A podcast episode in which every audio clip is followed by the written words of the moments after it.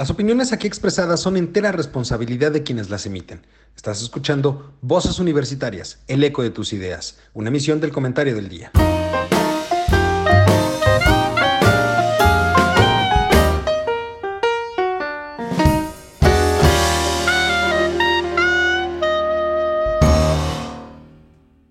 Hola, ¿qué tal mi querido público oculto y conocedor?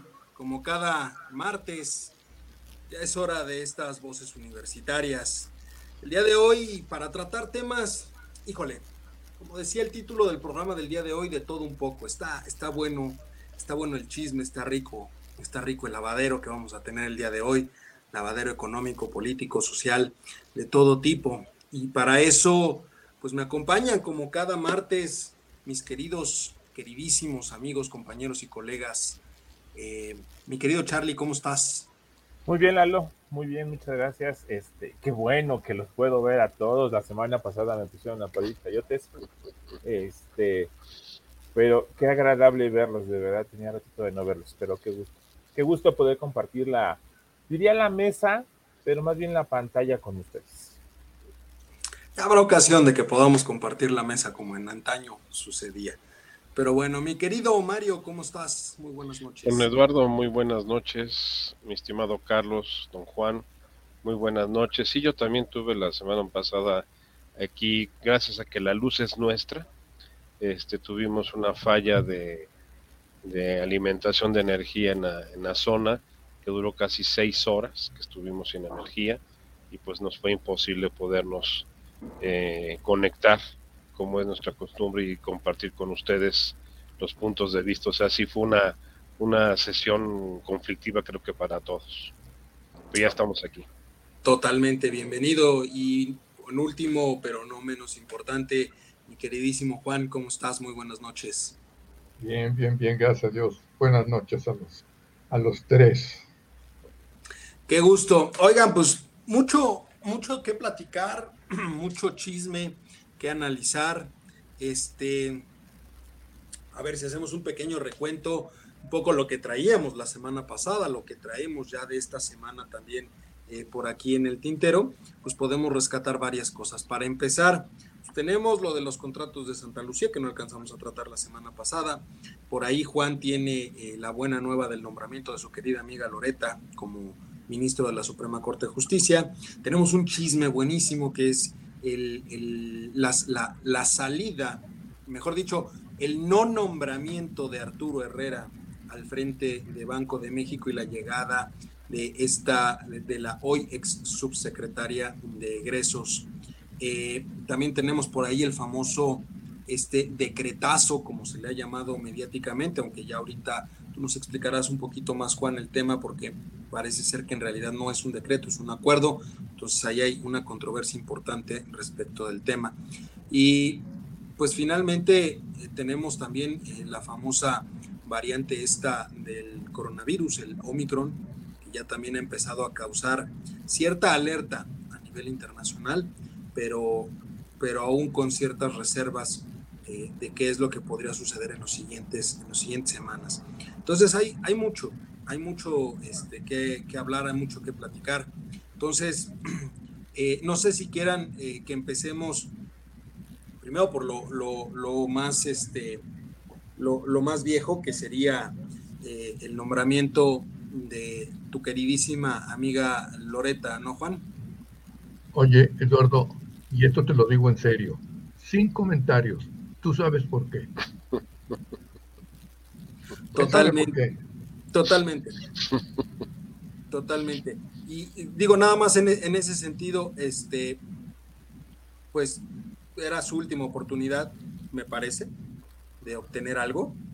Eh, no está muy claro cuál es la posición que tomará. Ha hablado mucho en, en, las últimas semanas, en los últimos días, desde el nombramiento.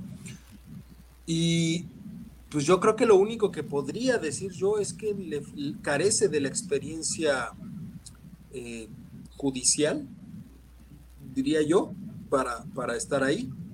Finalmente una persona cercana al, presidente, ¿no? ¿Cómo, queda la, corte aquí, Mario? Bueno, tienes una gran ventaja, es un órgano colegiado de 11 personas. Entonces, ¿cómo no? Son 11 personas. Ah, perdón. Este, 11 personas, una más, una menos, pues no te hace, como diría el clásico este, del, de los poemas, una golondrina no hace verano. Eh, yo pienso que ahorita, eh, y, yendo al, reforzando el punto de vista de don Juan del, evitar el comentario, yo diría que estamos en una posición altamente delicada.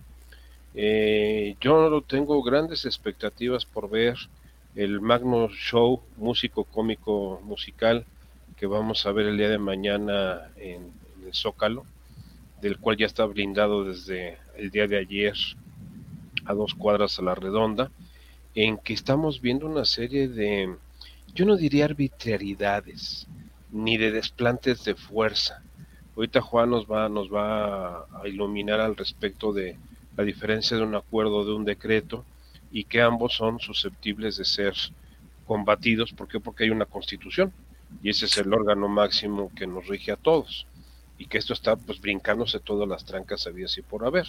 Sí, pero está buscando tiempo y está demostrando desde mi punto de vista con estos últimos nombramientos, el caso de eh, la ministra, la nueva ministra de la Corte, que se vincula con el caso de eh, Arturo Herrera en Banco de México y que se vincula con el nombramiento de la subsecretaria Ramírez Ceja. O sea, todo esto nos está demostrando ya un descontrol total. Y algo muy importante, quien antes supervisaba todo este tipo de acciones era Julio Scherer hijo, que era el asesor jurídico de la presidencia. Y de una manera inesperada, intempestiva, hace un par de eh, meses renunció al puesto y fue sustituido por una persona que aparentemente, pues todo lo que le diga el señor presidente se lo cumple y se lo, se lo adecua o le crea el marco jurídico necesario para que pueda el, poder hacer lo que él quiere y que deshace. Pero yo lo que estoy viendo en este momento es una gran debilidad en el círculo cercano de lo que viene siendo la, la, gobernación del país. Eh, se está convirtiendo en un autócrata total, entendiendo autócrata como aquel que solamente tiene oídos para sí mismo y que se escucha a sí mismo, no podemos hablar de un dictador o de un tirano o de un nuevo este emperador, no, sino un autócrata, alguien que nada más eh, tiene oídos para sí mismo y es lo que está sucediendo. Pero ves, la corte, ¿cómo, ves que queda la corte? O sea, ¿queda más hacia el lado de, Andrés Manuel? ¿Queda más hacia... Mm, no, desde mi punto de vista queda totalmente hacia el lado de Saldívar. Saldívar es el que ha demostrado que controla la corte y que ha sabido manejar muy hábilmente, muy políticamente, tal vez no, no, no jurídicamente, pero políticamente ha sabido manejar a la, a la, a la corte y ahorita sabe que está en una posición de, de más fuerza que la que tenía hace tres años. Eh, durante tres años le hizo pensar a este personaje de Palacio Nacional que él tenía el control del poder judicial. Y vimos que cuando sucedió la hecatombe de las elecciones intermedias de ahorita de, junio, ahí ya fue cuando ya salió una posición muy distinta por parte de la Corte. Eh, la gente que ha entrado, designada por el caso de, Margarita Ríos Farfán, eh, pues primer detalle es esposa de Arturo Herrera. No sé, es algo que nadie ha comentado, pero pues es la esposa de Arturo Herrera. No creo que le haya caído muy en gracia que a su esposo que ya le habían prometido Banco de México lo hicieran a un lado a último momento y sin una razón justificable, nada más que porque es mujer. Oye, no, pues ser mujer no es una razón para acceder a un puesto. Es, es, es, competencia, es capacidad. Si la tiene una mujer o la tiene un hombre, eso es indistinto. Pero no, no es la razón para tomar una decisión de esa envergadura y más con el perfil de Arturo Herrera contra el perfil de la señora Ramírez Ceja. Entonces... Eh, Rodríguez, ¿no? Es Rodríguez Ceja, sí, Rodríguez Ceja. Dije Ramírez. Es que dijiste Ramírez. Es que es pariente de Ramírez de la del secretario de Hacienda. ah, cómo te gusta el chisme, man. Correcto. Pues viene, viene, viene, vamos, ella, ella era, era gente de Ursúa. El, el, puesto que tiene ella o que tenía ella, se lo iban a dar a, este, a Gerardo Esquivel. en, lugar de mandarlo a Banco de México y al último momento decidieron mandarlo a Banco de México y ponerla a ella como subsecretaria de, egresos, que es, una posición muy poderosa. Perdón, perdón, pero ¿por qué nos quitaron al, al mero bueno? ¿Por qué lo sacaron? ¿Cuál fue el motivo? Perdón, perdón, Charlie, antes de entrar en eso, porque sí me gustaría terminar primero con, el tema de la Corte. De la eh, Corte. Juan, ¿tú, ¿tú ves a la Corte con este último cambio fortalecida, debilitada? ¿O queda igual? Yo digo que está dividida ahorita ahí la cosa, ¿no? Porque creo que Mario hizo una referencia de eso, si no escuché mal o lo entendí mal yo creo que la Corte está dividida. Ahora, de lo que dijo María en un principio, que se ha creado un descontrol por parte del presidente, o yo no diría descontrol, yo diría, el, digamos, el deseo de controlar totalmente lo que de alguna manera pudiera ponerle piedritas en el camino. Entonces, está dividida la Corte ahorita, porque, pues si bien es cierto que hay gente que llegó por Andrés Manuel, si no es que todos, digamos, por ahí hay, hay mentes brillantes, la mera verdad que yo casi creo que en un momento dado van a brincar. Y curiosamente van a brincar las mujeres. Fíjate cómo son las cosas, excepto, ya sabes quién. Ese es mi idea. Charlie. Mira, leyendo lo de Loreta, pues ella es fundadora del partido de Morena, ¿no? Sí. Una de las fundadoras. Es fundadora. Pues al ser fundadora, pues resulta que no quiero pensar mal, no quiero pensar mal, pero compadrazgos, pues, yo te ayudo, tú me ayudas, te pongo en una posición importante para que yo pueda seguir haciendo lo que a mí se me antoje. Yo lo veo mal. O sea, la verdad es que no, no, no puedo creer que sigamos siendo parte de el mismo sistema que tuvimos 30, 40 años atrás. Seguimos haciendo lo mismo. Te doy, te doy un puesto porque eres mi amiga. El presidente eh, lo dijo, no somos lo mismo, somos peor que los que antes. Y, a ver, ojo, e, es, es, la tercera, era la tercera. La tercera vez. La tercera vez que Hay una cosa, hay una cosa ahí que, viene de muy atrás. Su esposo, que se me va ahorita el nombre, fue eminente jurista de derecho mercantil. Ella está casada en segundas nupcias con Ortiz Pinchetti, pero las primeras nupcias no sé con quién, Juan. No por eso, pero ella tiene efectivamente una trayectoria docente y académica excelente. Estoy, fíjense de lo que estoy hablando. O es lo que estoy excluyendo, en todo caso. O sea, a ver, le falta el feeling, finalmente le falta el feeling de estar en un juzgado. Pues a ver, ella es licenciada. Eso es, algo que da. A ver, ella es licenciada por la Escuela Libre de Derecho. Sí. E hizo toda su carrera académica en la Universidad Iberoamericana. Sí. ¿No? Pero según yo, nunca ha sido, o nunca, nunca no ha sido litigante. No ha sido litigante.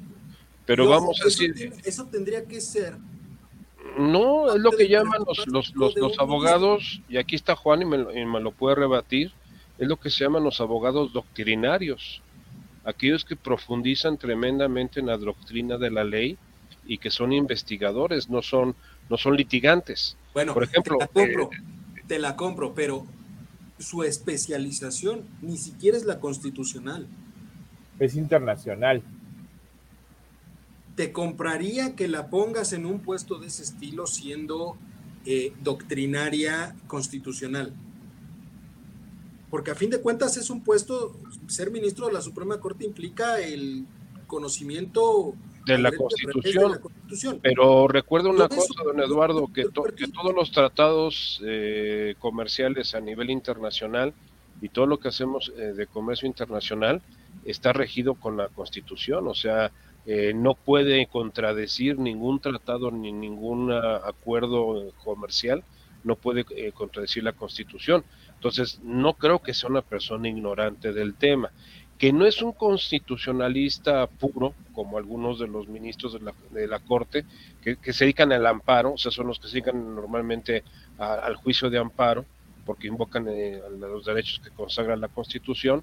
Eh, al contrario, yo lo vería como un factor interesante y enriquecedor en estos momentos que estamos viviendo. Oye, en un, un punto de vista de un internacionalista, con si quieres una barnizadita de constitucionalista, ante un litigante puro como lo es Saldívar, o contra una cobradora de impuestos como es Margarita Ríos Farfán, este, puede ser muy interesante la discusión. sí, por supuesto. A ver, a ver, ahorita se nos más. muchos litigios por cuestiones mercantiles. Sí. E internacionales, e, e internacionales. Juicios internacionales, totalmente de acuerdo. Ahí podría salir, ahí la gran duda es hacia qué lado va a estar. A ver, déjame hacerle una pregunta a, a Juan, que esto es bien interesante. Doctor, ¿usted fue abogado litigante? No, ya no. Yo hace mucho que lo dejé de ser. Pero, fue. fuiste. Sí, en, mi momento sí litigué. a ver, la pregunta es, es la siguiente. La señora es una académica de excelencia. O sea, no es directora de la escuela, fue directora de la escuela de Derecho de la Ibero y estuvo como parte importante de, de esa universidad.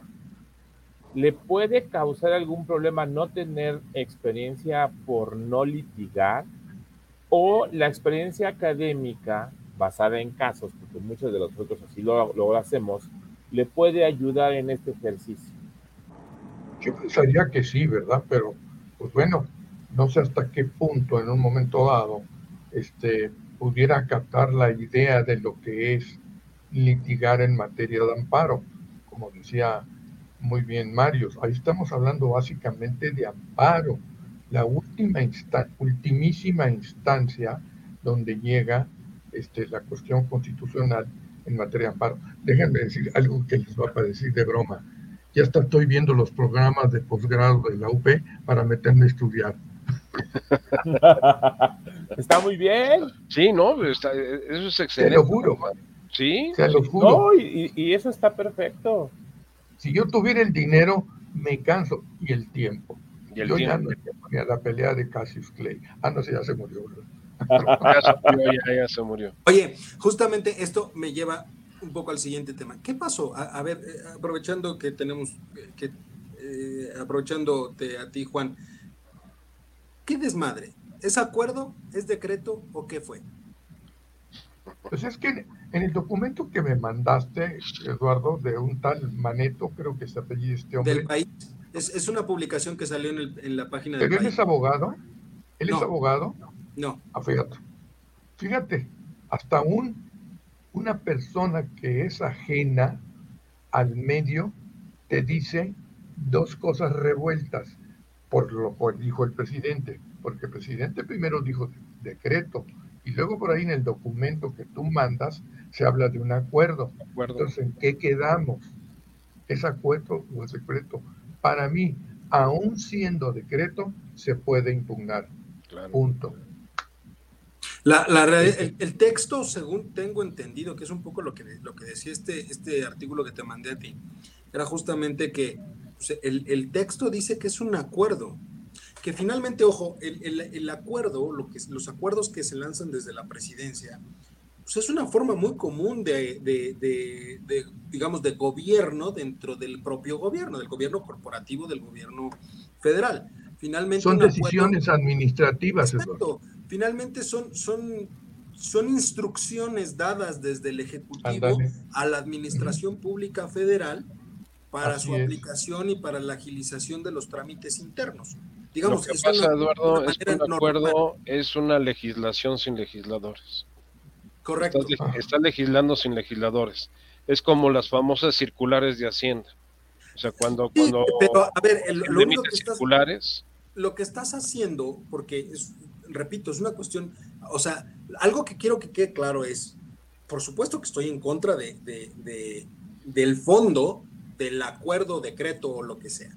Pero en términos del día a día de la Administración Pública Federal, los acuerdos son algo muy común. Finalmente es una instrucción dada del Ejecutivo a las ramas de la Administración Pública Federal en el ejercicio de las facultades de cada uno. El tema que yo creo que aquí brincó es que se solicita, se pide, se, se dé el tratamiento a las obras prioritarias del gobierno de seguridad nacional. Porque eso ya no permite a otra ley. Ese es el fondo. Correcto. Estás hablando tú del fondo. Correcto. La otra es la forma. La forma es decreto o acuerdo. Y el fondo es que está cometiendo definitivamente, digamos, como quisiera, creando una confusión, pero de tamaño gigantesco, porque está diciendo, bueno, todas las obras van a ser de seguridad nacional. No inventes. Como lo, cual, lo, lo cual, corrígeme Juan, te lleva a otra ley donde dice que por ser de seguridad nacional, que es la ley de seguridad nacional, toda acción se, se, puede reservar toda información relacionada con esa actividad, por un lado, y por otro lado, no sería sujeto de revisión o amparos. En esa primera parte que tú mencionas, está violando la ley de transparencia. Eh, es que justo eso es lo que no queda claro. Yo, a, ver, él mismo lo dijo en una mañanera. Si la gente, si alguien se ampara, no acabamos. Por lo tanto, no puede haber amparos. Así lo dijo textualmente. Entonces, es, un acuerdo, es, un acuerdo que no es decreto, pero lo quieren manejar como un decreto. Y la pregunta es, ya lo dijiste tú, si es un decreto se puede impugnar. Si es un acuerdo, pues también se podría impugnar en principio. Con mayor razón. Entonces, aquí volvemos al, al terreno de la corte, porque finalmente terminará siendo una controversia que se interponga ante la corte o tendría que ser ante algún juez no, ante la Corte tendría que ser Ante la Corte porque está recurriendo a máximo tribunal. Lo que, lo que él dijo fue, es que no importa, sí, me lo van a echar para abajo, pero voy a dilatar 10 años y en esos 10 años yo ya terminé la obra. Y cuando llegue su amparo, pues yo ya, yo ya acabé y háganle como quieran. O sea, el, el, el, el, término de derechos adquiridos, yo ya, yo ya adquirí el derecho, ya, ya está, ya terminé la obra. Eh, está ganando tiempo. Está ganando, efectivamente, don Juan está jugando con el tiempo porque ya se le acabó. Yo nada más les pregunto, estamos a tres meses de que Santa Lucía empiece a operar comercialmente. No, pero a ver, él ya, lo dijo, la misma Sedena ya lo dijo. Vamos a, vamos a inaugurar el aeropuerto en marzo porque sí está, pero operando al 100% va a ser hasta 2023. Ya lo dijo la Sedena. Entonces, ¿qué vas a operar un 5% del, del aeropuerto? Y con un vuelo, con un vuelo que tengan al día, la van a hacer. Sí, no, pues ya, ya dijo Viva Aerobús, yo, yo vuelo a las 12 del día, porque aparte hay un pequeño detalle, la, la zona de, este, donde está el aeropuerto Santa Lucía tiene seis meses de, neblina en las mañanas. Entonces los, los vuelos de las seis, entre las 6 y las 10 de la mañana, pues cero, no pueden salir. Por eso, a ver, yo creo que aquí lo importante es o por lo menos quiero pensar que dentro de su cabecita loca, de nuestra cabecita de algodón, es, yo necesito inaugurar, punto. A mí no me importa si sale un avión, si sale un camión, si sale una trajinera o si sale un chingado triciclo. ¿Esto va a ser como los hospitales que hacía el PRI? Igualito, y, y, pintas con anilina el pasto para que se vea verde. Ajá. A ver, no eh, igualito.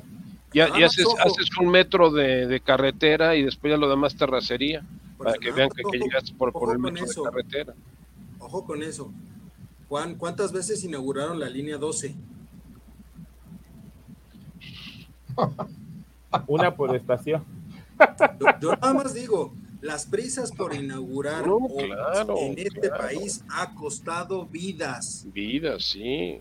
¿Cuándo fue la última vez que el aeropuerto ha tenido un accidente? Que se haya caído un avión ahí adentro o algo por el estilo. Yo no tengo memoria. no hace mucho tiempo. Ha habido, incidentes. un problema. Lo, último creo que fue hace unos cuatro o cinco años que un problema de un avión, de un tren de aterrizaje, me parece. Sí, sí. Antes de despegar. Antes pero, pero no, o sea, yo me refiero.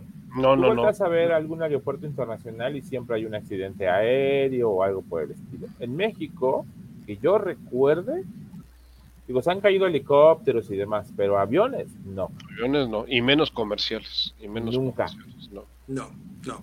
Bueno, tuvimos uno pero te estamos, ahorita te digo, eran los años 70, uno que, que despegó. a ver, los, los más llamativos fue, hacia, hacia los llanos de, este, de Texcoco. Ahí, ahí cayó el avión, un avión que iba a Los Ángeles en la mañana. Pero eso te estoy platicando hace 50 años. Sí, hace mucho. De, hecho, lo, lo, más sonado creo que fueron lo, lo de Taesa, ¿no? ¿Recuerdan en los noventas?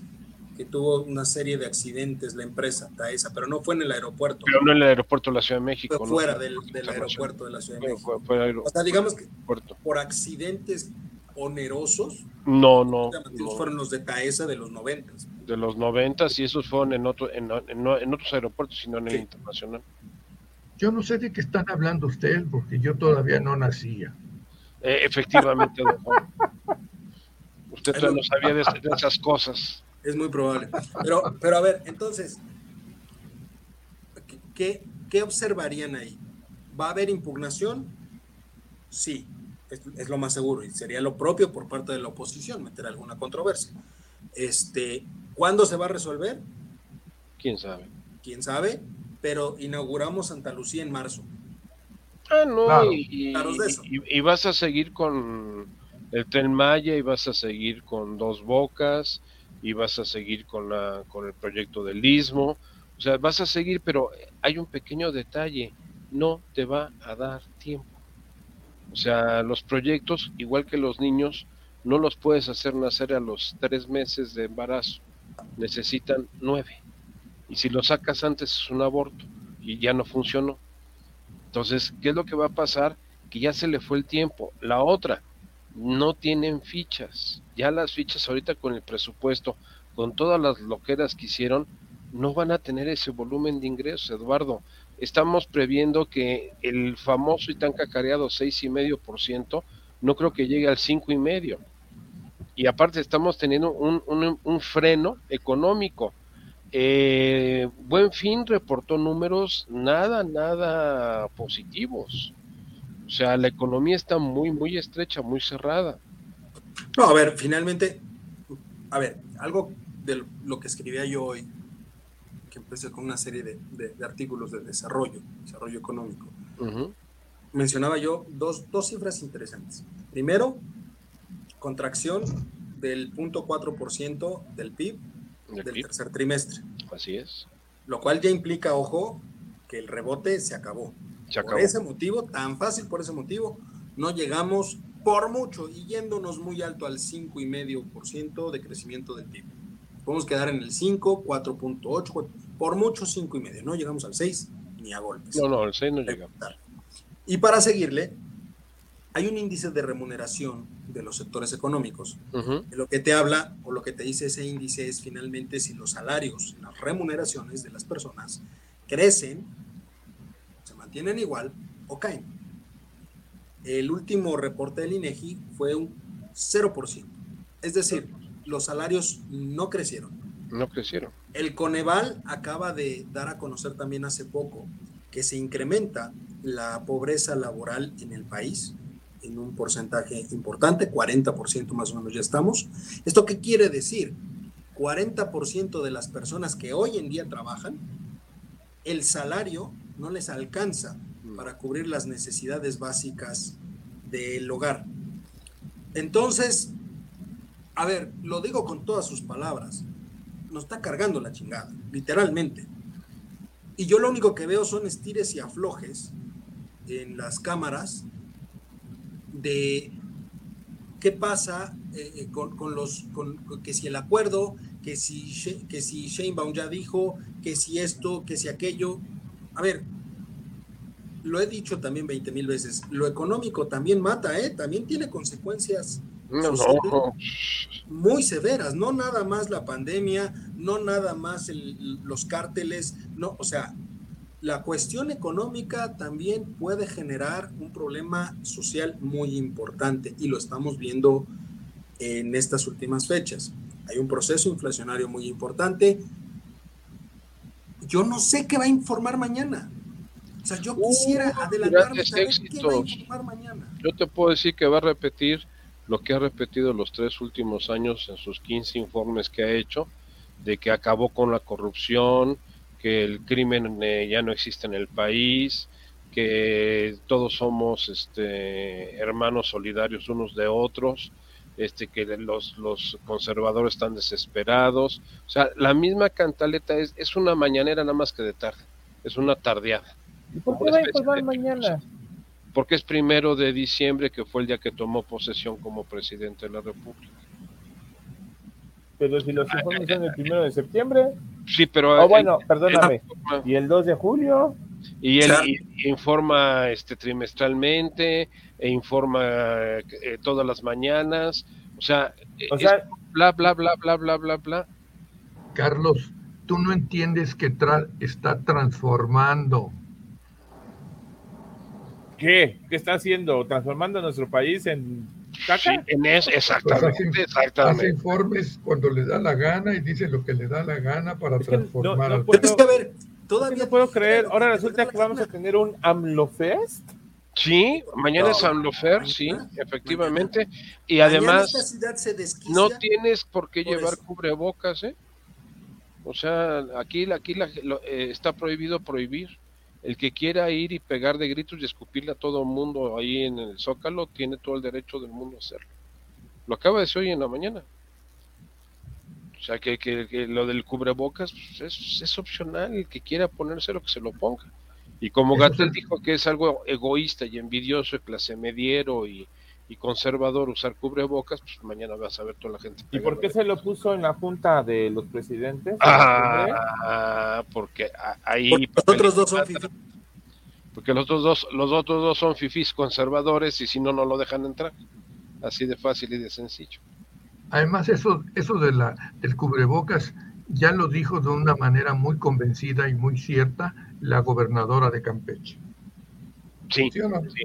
Es que, a ver, ¿cómo vas a lucir en lo que te ha costado ponerte el botox en los labios si te pones cubrebocas? el, el, el, botox que tiene la señora en los labios, o sea, partamos de esa base. Ahora resulta que ya son inmunes, ¿no? Ya son inmunes, pues ya, ya no, ya no hay problema. Yo no sé, pero yo presiento que en enero nos vamos a volver a encerrar. Eh, yo no creo que lleguemos en enero. De este, ¿En qué sentido, Mario? ¿En qué sentido? En, en, que se va a declarar otra vez una, una confinamiento para la última semana de diciembre. ¿Omicron? O sea, eh, Omicron, ¿qué te diré? Para eh, ahorita vamos a tener cuatro semanas operativas. Que est estamos en la primera. Eh, la siguiente semana es la del 6 al 10, del 13 al 17 y del 20 al 24. El 24 va a caer en viernes. Entonces eso nos va a permitir tener prácticamente toda la semana operativa. Te aseguro que nos van a hacer el mismo showcito que hace un año. El día 23 de diciembre nos anuncian con que hay confinamiento, que nos vamos de verde a rojo, pero como, san, sandías. ¿Por qué? Porque la, situación ya, ya se descontroló otra vez. Entonces, eh, ahorita están dejando no podían hacer otra cosa porque si no era pararle el relajito mañana. Tienes dos fechas muy importantes ahorita encima, el día de mañana y el día 12. Entonces, de aquí al día 12, nadie va a pillar. Así se empiecen a disparar las cifras y empiece el Omicron y empiece el hombre araña con, con, este, tus enemigos y todo lo que tú quieras y mandes, esas dos fechas las van a respetar a como dé lugar y para movimientos este, multitudinarios. Después del día 13, ahí sí empecemos a preocuparnos. Ahí es donde va a empezar la situación divertida de, este, de esta situación. Ahora, hoy estaba escuchando un dato. Según esto, ahora ya no son 20 millones, ya son 40 millones de dosis que no encuentran de las vacunas. Y pues vamos bien, ¿no?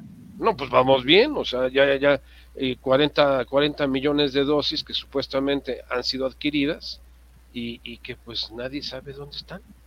O sea, ¿cómo puedes perder 40 dosis? Digo, 40 millones. Millones de dosis. Te entiendo 40, 50. No, hasta un millón te las entiendo, porque pueden ser errores de contabilidad en el volumen que estás manejando. Pero, Pero 40, 40 millones. 40 millones de dosis. No son más que unas botellitas, hombre. Sí, nada más unas moritas botellitas ahí chicharroneras. Pues sí, pero 40 millones de vacunas que cuestan un un dineral. Ah, no, no. Eso es otro boleto. Que a lo mejor fueron donadas a Cuba o a. válgase, A Bolivia, a algún a país, a donde Venezuela. sea, tienen sus cuates. Digo que no está mal. Pero Está si bien. hubiera, que se hubiera dicho, oye, los voy a donar, nosotros ya cumplimos parte, se las voy a donar para ayudarles, está bien. Ha- Habríamos hecho un pancho, pero está bien. Pero está bien. Pero que nos digan que no hay, que se que- perdieron que no las 40 encuentran, millones, que no las encuentran, es como perder un elefante en un parque, ¿no? más o menos. Y aparte en, en un parque chiquito, ni siquiera en un parque grandote. O sea, dices, ¿dónde lo metes? Pues, Ahora, ya no pueden decir que van a llevar al ejército para que lo cheque, porque pues, el ejército fue el que lo manejó. Entonces, como el relajo de las medicinas. Tres años de desabasto de medicamentos. A ver, eso me lleva a otro tema. A otro tema. El ejército. A ver, se demostró por el reportaje este que dio a conocer la plataforma de Latinus que hay N cantidad de irregularidades en los contratos de Santa Lucía que ha ejercido la Sedena. Ahora salen con esto de que se perdieron 40 millones de dosis, que en principio manipuladas únicamente por la Sedena. Ujú. ¿Qué está pasando con la Sedena? Porque, ojo, y, y lo, lo hemos platicado en alguna ocasión, lo vamos a decir todo. Creo que una de las instituciones más respetadas, por lo menos en las encuestas, así sale, son las Fuerzas Armadas. Pero cosa curiosa aquí en México, yo separaría de manera, y, y lo, lo- lo he platicado sobre todo contigo, Juan, eh, eh, separaría de manera muy notable Marina del Ejército. O sea, no los, ni siquiera los puedes meter en la misma bolsa. ¿no? De hecho, la mayor parte de los problemas, escándalos o pleitos son contra el ejército. La Marina casi no se mete en, en- en- en controversias. La Marina desempeñó un trabajo muy importante de inteligencia el sexenio pasado. Fueron los que agarraron al Chapo y algunos otros de los grandes capos. El sexenio pasado fue la Marina, la inteligencia de la Marina, no la inteligencia del ejército. ¿Qué está pasando? O sea, ya estamos en un punto donde literalmente el presidente necesita que se arregle algo y es al ejército al que voltea a ver. Pero el ejército, pues va a llegar un momento donde se cumpla aquel refrán que el que mucho abarca, poco aprieta. ¿O cómo la ven ustedes? Yo te diría que el problema ahorita con el ejército es que ya está rebasado y que aparte ya se está politizando, que fue lo que se, se separó hace 40 años. El último gobierno militar que tuvimos en nuestro país fue con Manuel Ávila Camacho y a partir de ese momento se llegó al pacto, cuando pues que, que Miguel Alemán crea el PRI y eh, cuando se crea el PRI se desaparece el sector militar del Partido Mexicano Revolucionario, del PMR, o sea que era el que, el que, el que había refundado Lázaro Cárdenas, o sea, no el Partido Nacional Revolucionario con el que nació con este Plut- Plutarco Elías Calles. Entonces, el PRI ya nace sin el sector militar y se llega a un arreglo. Militares a lo suyo, políticos a lo nuestro. Y eso mantuvo las cosas con cierto grado de distanciamiento y al mismo tiempo evitando que el militar entrara en contacto con situaciones que lo pueden eh, contaminar. En este caso, lo has mandado como policía. Y ser policía en este país o en cualquier otro es ponerlo cerca de la corrupción. ¿Por qué? Porque es el que tiene el poder en un momento dado de decisión si consigna o no consigna a un, este, a un delincuente. Después lo metes de constructor. Y los contratos, subcontratos y las obras se empiezan a volver muy interesantes. Después lo metes a cuestiones logísticas operativas. Después lo pones a administrar las aduanas y, y, y, y la parte de todo lo que es el manejo del comercio internacional. O sea, lo estás metiendo en todo. Ya lo quieres mandar a repartir medicinas. De o sea, hecho, ya están. Ya están. Con no, eso no hace la Guardia. La Guardia lo hace. Pero la Guardia Nacional es un brazo del ejército. O sea, la Guardia Nacional desde que nació ha sido un, brazo del ejército. Es, nada más le cambiaste de uniforme, en lugar de que sean verdes son blanco con negro. Pero de ahí en fuera no, no, no hay ninguna diferencia. Son, son militares. El problema con la estructura militar es que es jerárquica y es institucionalmente corrupta. Los soldados no van a robar, pero los oficiales para arriba sí. Y ahí es donde se jalonea. Ahora sí, ahora sí te metiste en camisa de once varas. Perdóname, pero la verdad, este, yo comenzaría con alguna cosa anecdótica. Yo estuve en algún momento cerca de ese sector y verdaderamente considero al ejército una institución seria, una institución honesta y tú también hablabas de muy respetable. Yo no creo que el ejército, de alguna manera, para comenzar, esté haciendo lo que es su o ejerciendo sus facultades o sus funciones. ¿Por qué? Porque como bien dices tú, es de chía, limonada y lo que tú quieras. Yo creo que había, habría que respetar más al ejército realmente, francamente. Y este hombre como que entre que sí, que no, los respeta y no los respeta porque les organiza festivales de todo y además los pone a bailar ahí y salen disfrazados de no sé qué. No se vale. Yo insisto, yo tengo una opinión muy, muy, muy seria de lo que realmente es y debe de ser el ejército.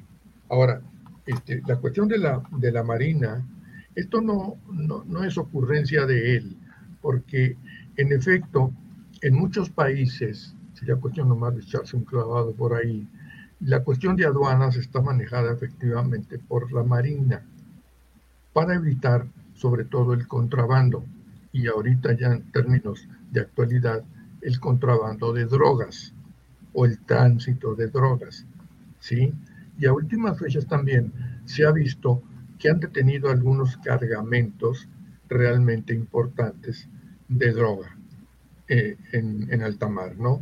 Entonces, híjole, a mí me cuesta trabajo, mucho trabajo pensar que el ejército, que hay corrupción en el ejército, aunque me van a decir, oye, ¿y el que era el jefe del Estado Mayor de quién tú? ¿Gutiérrez?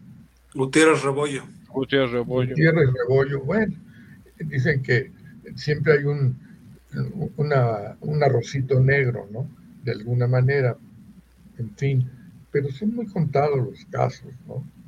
Oye, no, podemos, no podemos decir que no existe, porque seguramente existe.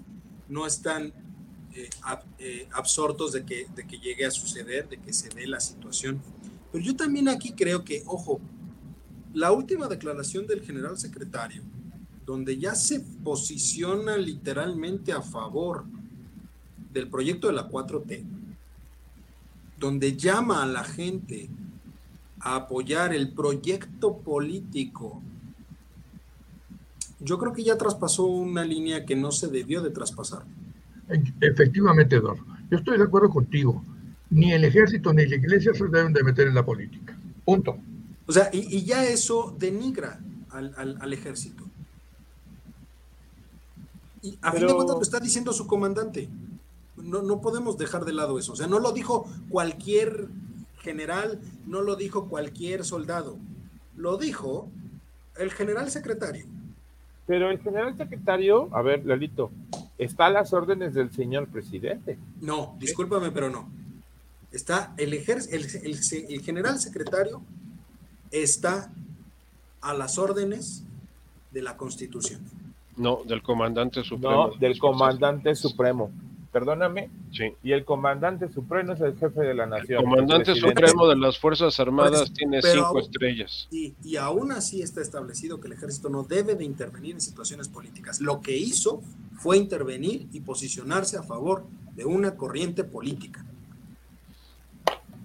Muy discutible, muy discutible te voy a decir, don Eduardo, porque las palabras fueron el clásico espaldarazo que le he escuchado no solamente a este secretario de, la defensa, se lo he escuchado a Cienfuegos en su momento, se lo he escuchado a Galván, se lo he escuchado a Arevalo Gardoki, se lo he escuchado a muchos secretarios de la defensa que en eventos eh, conmemorativos como puede ser el 16 de septiembre, puede ser el 20 de noviembre o puede ser el 5 de mayo, el que tú quieras, hacen referencia de que hay que apoyar al gobierno mexicano para que el país salga adelante. O sea, esas fueron las frases. Ahora, ni modo que le diga, esos cuatro, estos cuates de la 4T están haciendo pura estupideces, pues no. Que en cierta forma ellos son, ahorita están parte, siendo parte activa del proyecto político, quieran o no. Ahorita, ahorita, ellos no pueden jugar a, La iglesia en este momento se puede mantener al margen, como la iglesia en otros momentos ha sido extremadamente participante. Eh, recordemos época de López Portillo con la primera eh, venida a México del Papa Juan Pablo II, con Gilorano Prigioni como, como nuncio, este, la iglesia tenía derecho de picaporte en los pinos. Y, eso continuó durante el sexenio de Miguel, Miguel de la Madrid y de Carlos Salinas de Gortari. Curiosamente, el que, el que se alejó del poder eclesiástico fue Ernesto Cedillo pero la iglesia cada vez que tiene oportunidad se cuela. Ahorita no lo han dejado colarse. ¿Por qué? Porque tiene, tiene la fuerza castrense. La fuerza castrense pues tiene un argumento muy sólido y muy contundente para convencerte que se llama este capacidad de fuego y de, y de uso legítimo de la violencia. Entonces, eh, lo que estamos viendo ahorita son juegos palaciegos de poder. Ahora, el secretario de la Defensa, pues no se le va a poner en un evento de las características que vimos a decirle, señor presidente, usted la está regando, ¿verdad? No está llevando usted al desfiladero. No, pues hay que, eh, él dijo, vamos a apoyar al país, vamos a apoyar la transformación. Eh, no dijo, vamos a apoyar al señor López Obrador en lo particular, ni a la 4T, ¿eh? ni siquiera mencionó la 4T. Dijo al proyecto de país, proyecto de país. Y eso, pues, o sea, eh, y, y, sí rebato, este, Juan, de que la corrupción en el ejército, la gran diferencia es que es institucional. Los soldados, la tropa no, no, no se corrompe, porque saben que los ajustician. Pero ¿quiénes son los que empiezan la corrupción? Los oficiales. O sea, todo el cuerpo de oficiales, desde el subteniente, teniente, capitán, segundo, capitán primero, que son los mandos operativos del, del, del ejército. Después ya vienen los jefes los mayores, los tenientes coroneles y los coroneles. Y después viene las águilas, los generales. Y los generales parten y reparten el queso de la, de la mejor manera que pueden. O sea, cuando, cuando han visto un general andando en transporte público en la Ciudad de México? No. Que ande un soldado, que ande un, un sargento, que ande un cabo, un soldado de primera, sí, totalmente. Ahí te paras en este en el toreo y pues ahí los ves salir del campo militar número uno como, como salen los albañiles de las obras. Pero los oficiales, a partir de los oficiales del colegio militar, egresados del colegio militar, ya es, es, es otra historia de terror. Ahora, no es privativo de México, cuidado, ojo. Eso sí, eso sí, correcto. Esto es generalizado, ¿eh? Correcto. Y siempre todos los países en todo el mundo, Estados Unidos es el primero que le paga una cuota de poder económico al ejército. ¿Quiénes son los mayores contratos que tiene el presupuesto del gobierno de Estados Unidos? Los militares, el Pentágono.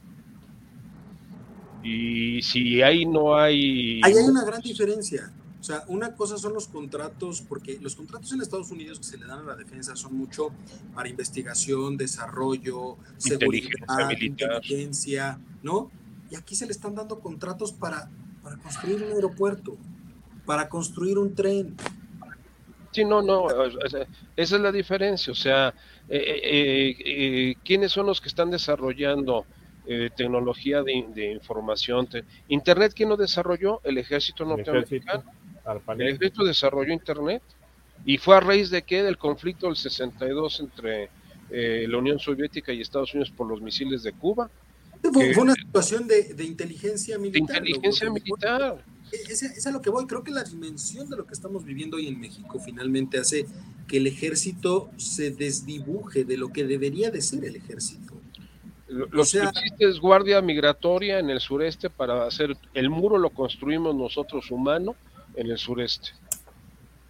¿Y con qué fue? Con la Guardia Nacional. Allá tienes 35 mil efectivos que están controlando el flujo migratorio para, para la frontera norte. Y por el otro lado, el resto de, activos del ejército los tienes de albañiles, construyendo de albañiles. Y, entonces, ¿cómo pasaron? ¿Cómo pasaron las dos últimas caravanas? ¿Y a dónde Pregunto. están? y, sí pasaron, ¿y dónde están? ¿A dónde han llegado? A 400 pues kilómetros de distancia de la frontera. Pero ya pasaron. Pero, pero que me refiero van pasado encapsuladas, o sea, van pasado encapsuladas y, les van, eh, las, van desbandando, las van, las van desintegrando. De esas dos caravanas, te aseguro que no llega ni el 10% a la frontera norte, porque la van desdibujando. desdibujando. Sí, sí, es muy probable que lleguemos a eso. Pero bueno, oiga, nos queda poco tiempo, nos quedan y me gustaría preguntarles sobre el tema de Banco de México. Yo tengo una opinión muy específica del tema, pero me gustaría saber este, mucho lo, que ustedes eh, piensan este, de, este cambio tan abrupto. A mí no me metas en esas broncas. ¿eh? eh no, es También es, su sobrino, pariente o qué. Yo, yo lo único que puedo decir es que, a ver, si, si la gente creía que el presidente trata mal a sus adversarios, creo que esto debe de dejar muy claro que trata peor a los más cercanos cuando le dejan de servir. Porque yo lo veo así. A ver, yo siempre dije que Arturo Herrera era un florero más, un tapete, porque así se comportó estando en, en Hacienda. Pero ojo, enterarte de refilón que hace tres meses bajaron tu nominación, es una mezquindad impresionante, ¿eh? ¿Pero por qué? Por parte del ¿Qué hizo? Espérame, independientemente de qué hizo o no qué hizo Charlie, déjame decirte algo. Acaba de perder tres meses muy valiosos Arturo Herrera para buscar chamba, ¿eh? ¿Y por qué está bloqueado por los próximos 10 años? Está bloqueado por 10 años para trabajar en su área de expertise, que es Hacienda y Economía. ¿Y entonces de qué va a trabajar? ¿Haciendo eh, pambazos? No, pero a ver, en el país se puede ir a Estados Unidos. O sea, ah, tres meses es mucho tiempo para buscar una chamba en el Fondo Monetario, en el Banco Interamericano, donde tú quieras. Pero enterarte de refilón que te bajan del, de la nominación tres meses después de que lo hicieron, a un mes de tomar eh, en, principio este, posesión del puesto. Ah, ojo, si creen que el presidente trata mal a sus adversarios, no sean sus amigos porque los trata peor. Y ahí está la prueba. Pero... ahí tienes la definición del autócrata, don Eduardo. O sea, ¿Qué, ¿Qué, pasó entre él y, Arturo Herrera para que tomara la decisión? Ahora, a lo mejor nunca pensó que le iba a llevar a Banco de México. ¿eh? Nada más fue darle el puente de salida para que no hiciera ningún ruido y le entregara a Ramírez de la Ola a la secretaría y le dejara el camino abierto. Porque, Pero eso no sería muy mezquino, como dice Lalito. No, no, no, no, no, no, no, no, muy mezquino no. Es muy hijo de la chingada. Eh. Eh. Es, francés, doctor, es francés. Es francés, es francés. Es la, mamá de la chingue. Es la, la, mamá de la chingue. O sea, eh, el, señor presidente es un hijo de la tiznada cocido y revestido con un hilo de lo mismo.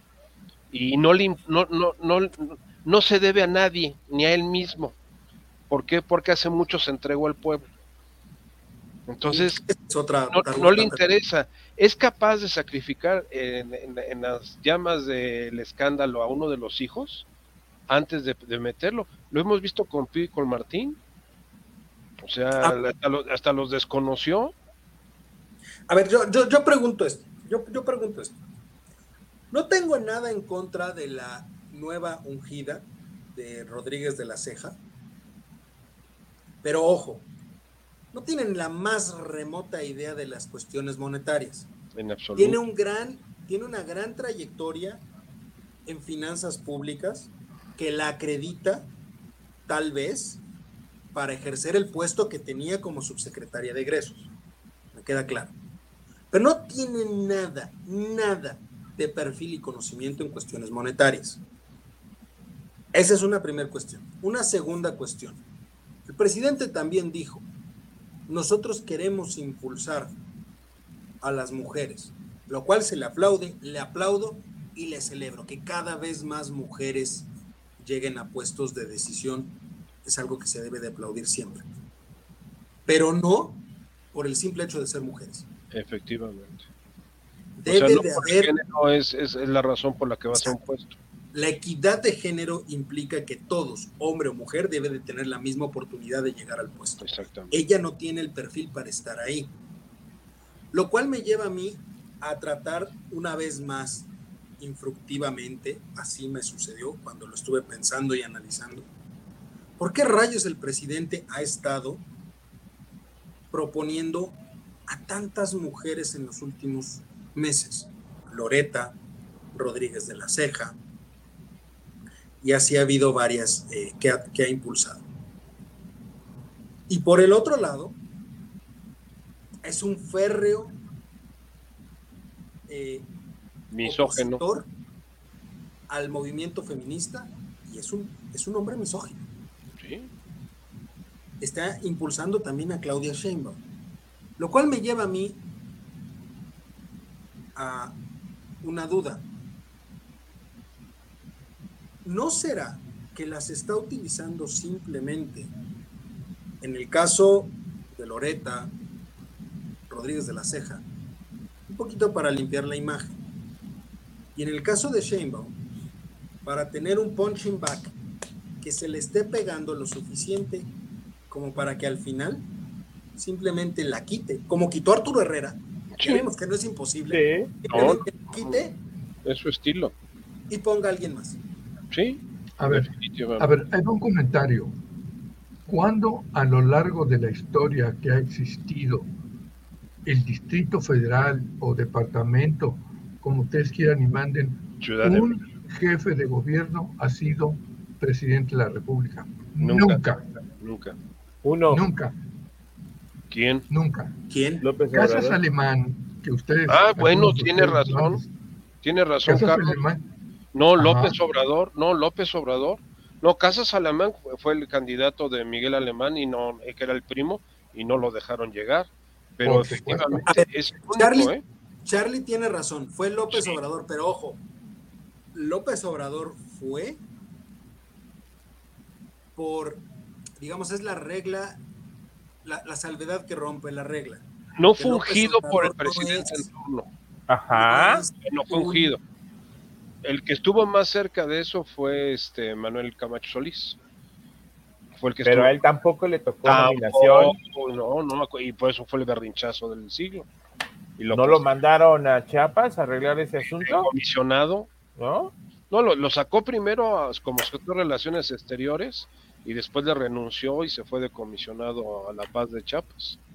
Es que hay una cosa, a ver, a lo mejor puedo estar equivocado, no, no, no, no lo dudo. Al jefe de gobierno del Distrito Federal, de la Ciudad de México, solamente lo conocen aquí Y no en todos lados, ¿eh? y no en todos lados. Pero bueno, No en todos lados. lo que se apoyan ellos es la Sí. población que tiene la Ciudad de México para poder salir adelante. Pero te puedo apostar que en Baja California, en Tamaulipas, mucha gente no sabe quién es la Sheinbaum. No, en absoluto. Es lo mismo que le No pasó a tiene- Brad en su momento. No tiene proyección. El jefe de No. gobierno no tiene proyección. A diferencia de los gobernadores, de los otros 31 gobernadores, que sí tienen más proyección, ojo, los gobernadores sí tienen más proyección que el jefe de gobierno de la Ciudad de México. Por una simple y sencilla razón, y eso que nos quede claro a todos. El hecho de tener aquí, en la Ciudad de México, a los poderes federales, le roba completamente el reflector a la jefatura de gobierno. Totalmente. Algo que no sucede en, En los estados. En, en los estados. Ahí sí hay una mancuerna, ahí sí gobernadores y presidentes se reúnen, pero queda claro que hay una cota específica en el nivel local y en el nivel federal. Aquí se desdibuja el nivel local. A ver, tengo una duda. Cuando hacen los congresos o las juntas con gobernadores, ¿va Claudia Sheinbaum? Sí, Sí. sí. De Es hecho, está en la parte del CONAGO. Está parte parte, es parte de la CONAGO. Porque ya es un estado, ¿no? No, porque es jefa de gobierno. No es gobernadora, pero es jefa de gobierno. Y, ¿El y la Ciudad Federal de México. ¿O la No, Ciudad yo de no es México Ciudad de México. se Es- considera o no estado? no está, no está todavía considerado como un estado. Tiene una constitución y tiene una, una, una cámara de representantes. Ni siquiera son diputados locales. O sea, es un híbrido y eso se lo debemos a Miguel Mancera, que fue el que, el que promulgó la constitución de la Ciudad de México. Ajá. O sea, es, es un engendro ahí para desaparecer lo que atinadamente decía Juan, el departamento del Distrito Federal. Y el que estaba a cargo era el jefe del departamento del Distrito Federal, que eso fue en época de Corona del Rosal y de Uruchurto y de todos estos eh, jefes de- de- de- de- del departamento. Después ya lo hicieron regencia, la regencia de la Ciudad de México. Ajá. Distrito Federal, ya vinieron los regentes. Y después de los regentes vino los jefes de gobierno. Y el primero fue este Cuauhtémoc Cárdenas, en el 97. Elegido democráticamente. Elegido democráticamente, porque antes eran designados por el presidente en funciones. Inclusive, todavía en el gobierno de, de, este, de López Obrador, que ya sería el segundo uh, jefe de gobierno electo, el jefe de policía era designado por el presidente de la República. Sí, En este caso, Totalmente. Ebrard. Ujú. Fox este, corrió a Marcelo. Fox fue el que corrió a Marcelo por lo de la News Divine, el escándalo de la News Divine y lo, y lo de este. de la Jusco. Sí, no, no, no fue Jusco, fue este. Donde, de- ¿eh? El, donde incineraron a los Sí, lo del linchamiento de Tláhuac. Ujú. El linchamiento de Tláhuac. Fue por eso que lo, lo co- corrió a, este, a, a Marcelo. Y entonces López Obrador lo regresó al gabinete, pero como este secretario de Bienestar. Ahí es donde nace la vinculación de Marcelo con, con, este, con López Obrador. Pero bueno, oigan, ya se nos acabó el tiempo. ¿Por qué? Pues, pues, Estaba buena la plática. Estaba bueno el chisme. está bueno el chisme, se va rápido el tiempo.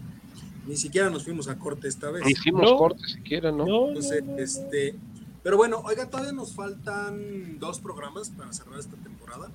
Entonces, obviamente vendrán cosas muy interesantes. La próxima semana ya podremos hablar del show cómico mágico musical que va a haber el día de mañana. De mañana. Estaremos platicando de eso y sobre todo de eh, pues, todo lo que vaya surgiendo en, en las próximas, en los próximos días. Pero por vida mientras, eh, Juan, muchísimas gracias, Mario, muchísimas gracias, Charlie, Don muchísimas Eduardo. Muchas gracias Muchas a todos gracias a ustedes que nos acompañaron el día de hoy. Nos escuchamos, nos vemos la próxima semana, cuando sea de nuevo tiempo de estas voces universitarias. Cuídense mucho y tengan excelente cierre de. Gracias, excelente Nos semana. vemos. Hasta luego. No se les vaya a olvidar el informe mañana.